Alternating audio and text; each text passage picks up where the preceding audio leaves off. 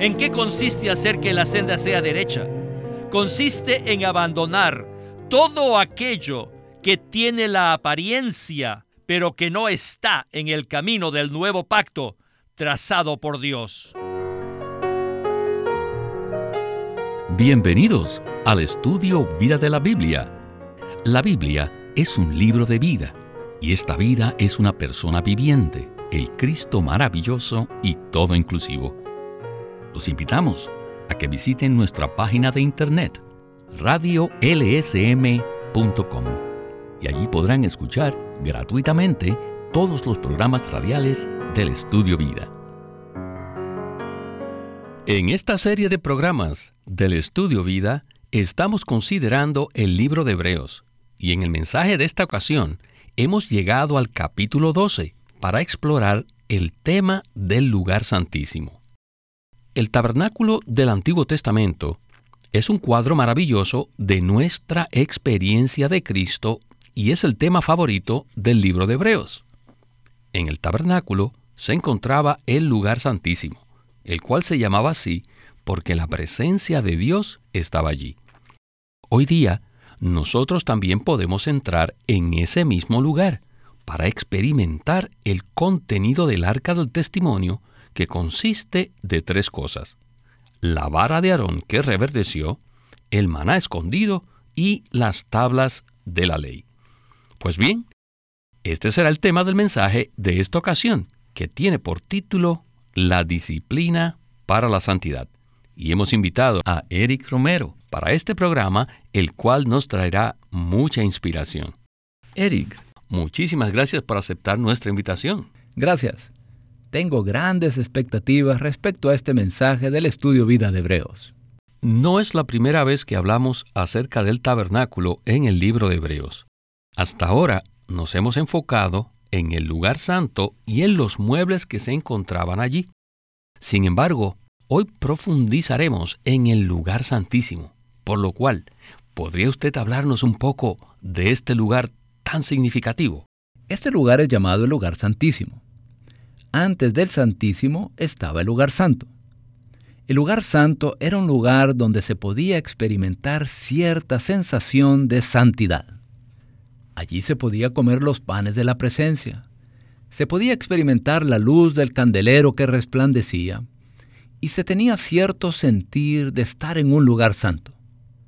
Pero cuando entramos al lugar santísimo, estamos en una atmósfera totalmente diferente porque en este lugar tenemos a Dios mismo.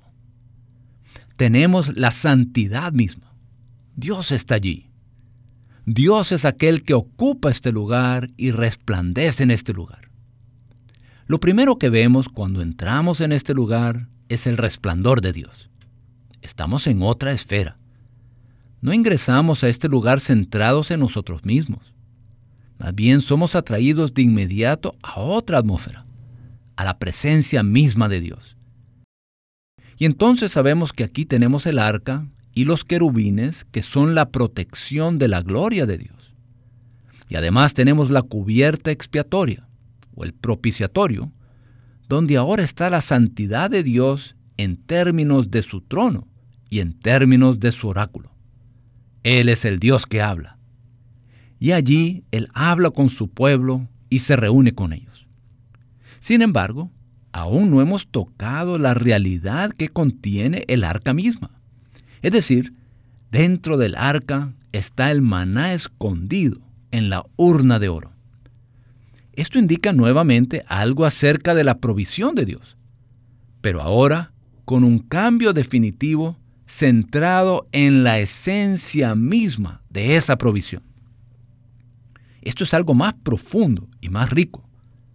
Y además tenemos la vara de Aarón que reverdeció. Tenemos la autoridad de Dios, la presencia de Dios, la cual es una presencia de vida.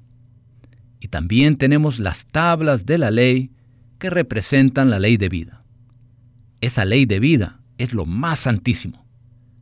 Cuando tocamos esa ley de vida, cuando esa vida entra en nosotros y opera en nosotros, estamos en la esencia de la santidad y esta santidad se convierte en un factor que satura nuestro ser interior. Gracias, Eric. El lugar santísimo es un lugar maravilloso debido a que Dios mora allí. Con esta palabra de introducción, estamos listos para iniciar el primer segmento de este estudio a vida. Escuchemos a Winnesley. Adelante. Uno de los conceptos básicos de este libro es que Dios deseaba que los creyentes hebreos fuesen santos, es decir, que fuesen completamente separados para Él.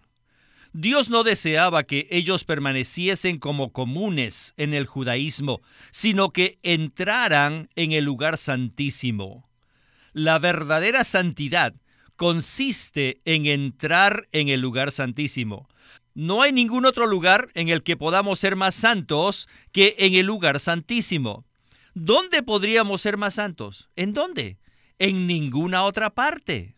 Sin embargo, estar allí no es solo un asunto de disfrutar la gloria shequina de Dios, sino que además necesitamos zambullirnos en el arca para experimentar el contenido que está allí. Dentro del arca hay algo aún más profundo, que es el maná escondido que está en la urna de oro. ¿Qué profundo es esto? Y esta es la experiencia máxima de Cristo. Ser santo significa haber alcanzado la experiencia consumada de Cristo, es decir, entrar y experimentar la ley de vida. No hay nada que pueda hacernos más santos subjetivamente que la ley de vida. Esta ley de vida es la que imparte la naturaleza santa de Dios en nuestro ser la verdadera santidad y la santidad genuina es simplemente la naturaleza divina de Dios, la cual es la sustancia de la santidad. Nada más que la ley de vida puede impartir la naturaleza divina de Dios dentro de nosotros.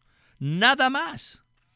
Les digo de nuevo que el propósito del libro de Hebreos consiste en conducirnos a que avancemos más y más al lugar santísimo, con la intención de que experimentemos el contenido que estaba en el arca del testimonio. Y el contenido del arca del testimonio son tres cosas. El maná escondido, la vara de Aarón que reverdeció y la ley de vida. Tanto el maná escondido como la vara de Aarón que reverdeció son para nuestro disfrute, son para nuestro privilegio, pero la ley de vida es únicamente para la impartición de Dios. Él puede impartirse a sí mismo y forjarse en nuestro ser como nuestra santidad. Pero ¿cómo lo hace? Mediante la ley de vida. La intención de Dios es que nosotros abandonemos todo lo demás excepto el lugar santísimo. La intención de Dios es que entremos al lugar santísimo para que podamos obtener la santidad genuina. Pero muchos de nosotros, así como los creyentes hebreos en los tiempos antiguos, no cooperamos con Dios en su intención. Por lo tanto, Dios, en su soberanía, permite que seamos disciplinados los creyentes hebreos estaban divagando en sus mentes y no seguían al Señor en su espíritu. Por tanto, Dios, que es el Padre de los Espíritus, permitió que ellos fuesen perseguidos como una manera de disciplinarlos. Esto los forzó, los obligó a salirse de sus mentes e introducirse en sus espíritus y así ser participantes de la naturaleza divina de Dios, la cual es la santidad. Eric, hemos visto que el tema básico de este libro es que Dios desea que su pueblo sea hecho santo. Este es un gran reto para nosotros. También hemos escuchado que ser santo significa entrar en el lugar santísimo. Además, La disciplina de Dios en esta era está diseñada para ayudarnos a entrar en ese lugar. ¿Podría usted desarrollarnos un poco más este punto? Creo que es muy conmovedor comprender que Dios está forjando a sí mismo dentro de nosotros como la santidad por medio de la ley de vida en nuestro interior. La ley de vida está en nuestro espíritu y por tanto tenemos la necesidad constante de aprender a salirnos de la mente e introducirnos al espíritu. Cuando el hermano Lee usa este tipo de expresión, él no está indicando que debemos ser insensatos en nuestro andar, sino que él recalca que nuestra mente natural está en oposición a la ley de vida dentro de nuestro espíritu. Así que Dios tiene que operar en nosotros con cierta forma de disciplina para llevarnos a tener armonía con la ley de vida que está en nuestro espíritu. El deseo dentro de nuestro espíritu es real. Tenemos un profundo deseo interior de igualar a Dios en su santidad. Pero hay algo en nuestro ser que se resiste a eso. Este tipo de resistencia nos distrae por completo de la justicia de Dios. Cuando Dios confronta esto, entonces Él opera en nosotros con cierta disciplina. Esa disciplina puede ser algo en nuestro entorno, también puede ser algo en nuestro interior, o quizás es la sensación de que perdimos la presencia de Dios, lo cual es una profunda preocupación para nosotros. La disciplina de Dios es externa, pero el resultado es interno. Y Él se abre paso en nuestro ser, haciendo que nos volvamos a Él y finalmente que tomemos su camino. Gracias, Eric, por este comentario. Bueno, regresemos de nuevo a Winnesley. Adelante.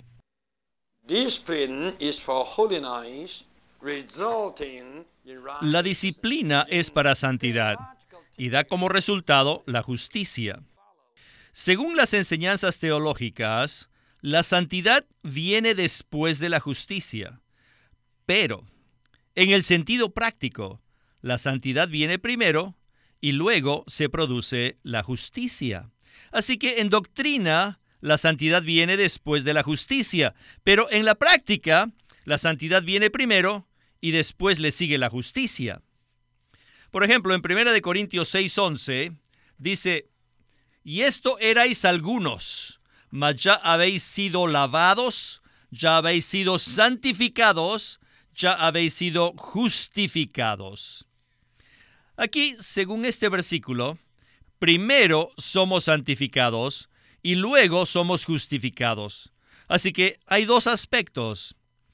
En el sentido doctrinal, la santificación viene después de la justificación, pero en el sentido práctico, la justificación viene después de la santificación. Por tanto, la disciplina es para santidad y produce como resultado la justicia. La santidad es la sustancia interna, la naturaleza de la vida divina.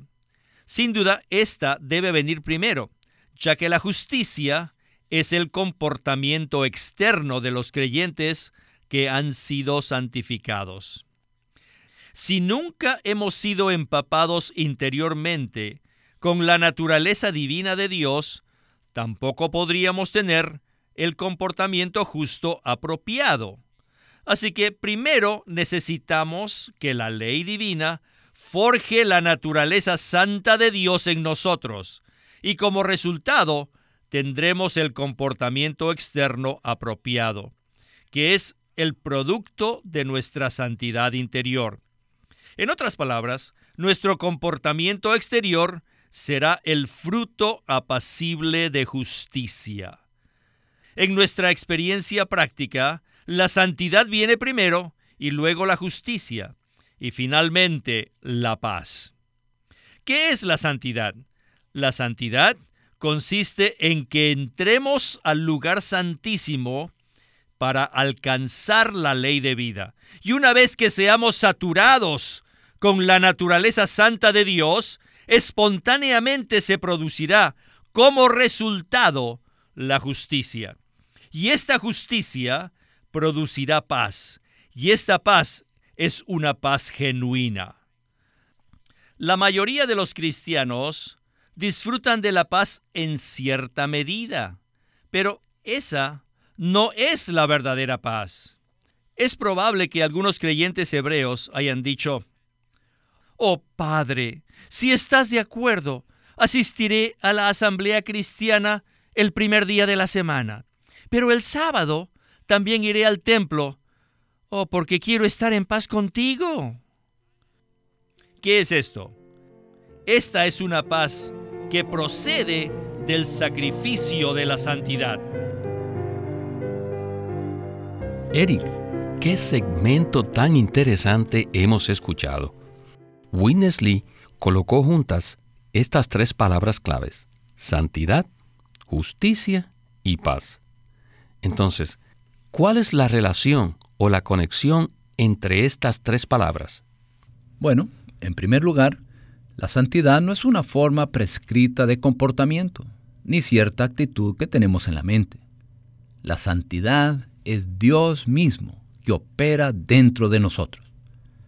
Y en nuestra experiencia, la santidad consiste en separarnos de forma absoluta para Dios. Es centrar nuestra atención por completo en Dios. Es la experiencia que tenemos de perder nuestra vida del alma, perder nuestra forma natural de hacer las cosas e incluso perder nuestra forma religiosa de hacer las cosas. Tenemos que darnos cuenta de que la santidad no es un comportamiento, no. La santidad es Dios mismo forjado en nuestro ser. La justicia consiste en estar bien con Dios y con los hombres. No es un esfuerzo de nuestra parte para ser justos. Y sorprendentemente para nosotros, muchas veces la justicia es la manera en que Dios mismo vive a través de nosotros. Y cuando digo sorprendente, me refiero, por ejemplo, al Señor Jesús cuando dijo, a cualquiera que te abofetee en la mejilla derecha, vuélvele también la otra. Y a cualquiera que te obligue a ir una mía, ve con él dos. La justicia es sumisión. La justicia no es un tipo de comportamiento en que exigimos lo justo según nuestra opinión. Lamentablemente, muchas veces tomamos la justicia según nuestra manera de ser justos e insistimos en ese tipo de comportamiento. Insistimos en nuestra manera de proceder. Pero esa no es la justicia de Dios. Eso es simplemente un hombre que trata de establecer su propio concepto de lo que piensa que es justo en nombre de su punto de vista particular. Por eso necesitamos separarnos verdaderamente para Dios en nuestra naturaleza, a fin de que sepamos cómo estar con los demás en nuestro comportamiento. La naturaleza de Dios en nosotros es interna y nuestro comportamiento exterior es una expresión externa de esa justicia interior. Esto nos obliga de nuevo a tomar medidas con respecto a nuestro hombre natural, porque no estamos aquí implementando algún tipo de comportamiento apropiado externo, no. Nosotros estamos aquí viviendo por otra vida, por la vida de Dios en nosotros. Estamos aquí siendo constituidos con la naturaleza santa de Dios expresada en nuestra manera de vivir. Y cuando tenemos esto, entonces tenemos paz. Pero nuestra paz nunca consiste simplemente en transigir o en hacer concesiones. Cuando estamos saturados de la naturaleza santa de Dios, espontáneamente somos justos. Nuestra carne es juzgada, nuestro yo es quebrantado y nuestro hombre natural es crucificado. Estamos en otra esfera y esperamos en Dios. La paz no consiste en transigir o en hacer concesiones. Cualquier paz que provenga de transigir no es una paz genuina. Eso es un comportamiento que nos da la impresión de que tenemos una situación pacífica, pero interiormente no estamos en paz. Una vez que somos saturados con la naturaleza santa de Dios, espontáneamente el resultado es la justicia y la justicia producirá una paz genuina. Gracias, Eric. Ahora regresemos con Witness Lee por última vez para escuchar la conclusión del estudio vida. Adelante. En el versículo 13 dice el texto a los creyentes hebreos, haced sendas derechas. ¿Qué significa hacer sendas derechas? Significa que ellos debían abandonar sus prácticas judías. Debían abandonar todas las apariencias de las prácticas judías. O podrían decirle, no vayan al templo el día del sábado con su padre, porque eso haría que el camino del nuevo pacto estuviese lleno de curvas. El camino del nuevo pacto debe ser recto, sin curvas. Pero ustedes, queridos hermanos hebreos, ajá, están con sus padres, con sus maestros, amigos, y todas estas actividades que ustedes llevan a cabo son una curva. Muchos cristianos hoy en día han visto el camino del nuevo pacto y saben que es el camino correcto, pero no están dispuestos a pagar el precio completo. ¿En qué consiste hacer que la senda sea derecha? consiste en abandonar todo aquello que tiene la apariencia, pero que no está en el camino del nuevo pacto trazado por Dios. Todos los cristianos hebreos que tambaleaban eran cojos. La palabra griega que se traduce disloque en 12:13, dislocado, implica que un miembro se sale de la coyuntura. Y salirse de la coyuntura es caer en apostasía. ¿Ven? Los creyentes hebreos vacilantes debían abandonar toda la apariencia de las prácticas del judaísmo, porque estaban en peligro de caer en apostasía, en la herejía del judaísmo.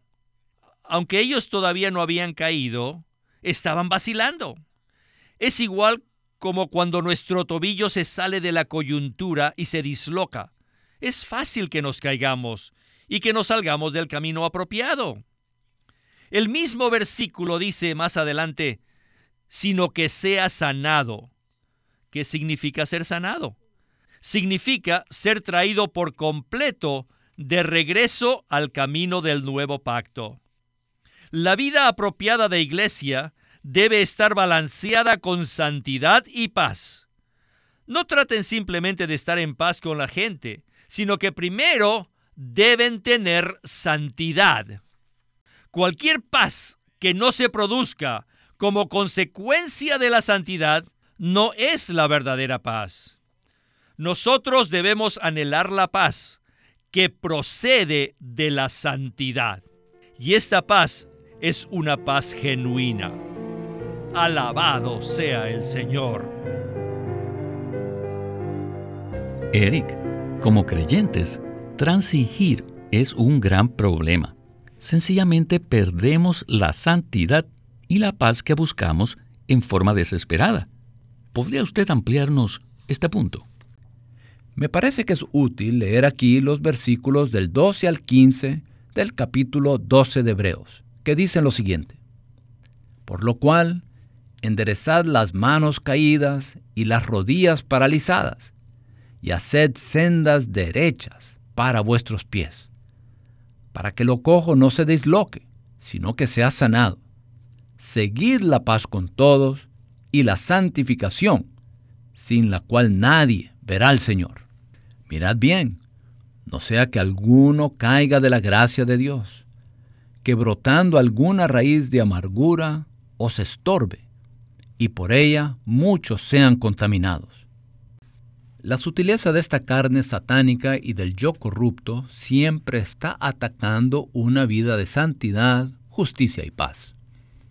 Y uno de los aspectos más engañosos de este ataque contra la santidad es el pensamiento de que no debemos ofender a los demás por causa del testimonio de Dios de que debemos cuidar de los sentimientos de los demás para mantener una atmósfera pacífica. Y este tipo de paz, mediante transigencia, puede enmascararse como una especie de comportamiento santo, pero de hecho, es una negación de la santidad. Es una negación de la mente, de la actitud y del sentir de Dios. Recordemos que la santidad no es un comportamiento. La santidad es la propia naturaleza de Dios. Y Dios nunca transige. Estoy completamente de acuerdo con usted. Winnesley tuvo un modelo y un ejemplo a seguir, que fue Watchman Nee. Ninguno de los dos transigió en cuanto a la palabra, ni siquiera para agradar a las personas. Muchos jamás han podido aceptar la práctica de la vida de iglesia, la cual se realiza conforme a la revelación completa de las Escrituras. Hace muchos años, algunos de los colaboradores de Winnesley le propusieron no publicar algunos de sus escritos para no causar problemas, pero él dijo que no podía hacer esto, sino que debía ser fiel al ministerio completo de Watchman Nee. Este es el ejemplo de una persona que jamás transigió en cuanto a la verdad y al ministerio. Eric, muchas gracias por acompañarnos en este mensaje del estudio vida de la Biblia con Winnesley. Ha sido un privilegio estar aquí. Este es Víctor Molina haciendo la voz de Matt Miller, Eric Romero, la de Gary Kaiser y Walter Ortiz, la de Winnesley. LSM tiene el agrado de presentar el libro La vida de asamblea por Watchman Nee. En 1933, Watchman Nee dio una serie de mensajes donde presentó lo que la iglesia debe ser al tener la vida de Dios, al tener la autoridad apropiada, al ejercitarse para tener una comunión apropiada y tener las reuniones apropiadas dentro de los límites que Dios ha ordenado. La vida de asamblea por Watchman Nee un libro maravilloso acerca de la iglesia. Queremos animarlos a que visiten nuestra página de internet libroslsm.com. Allí encontrarán los libros del ministerio de Watchman Nee y Witness Lee. Una vez más, libroslsm.com. O llámenos a nuestro teléfono gratuito 1-800-810-1149. 1-800-810-1149. Además, si desean, pueden comunicarse con nosotros enviándonos un correo electrónico a estudiovida.lsm.org. Una vez más, estudiovida.lsm.org.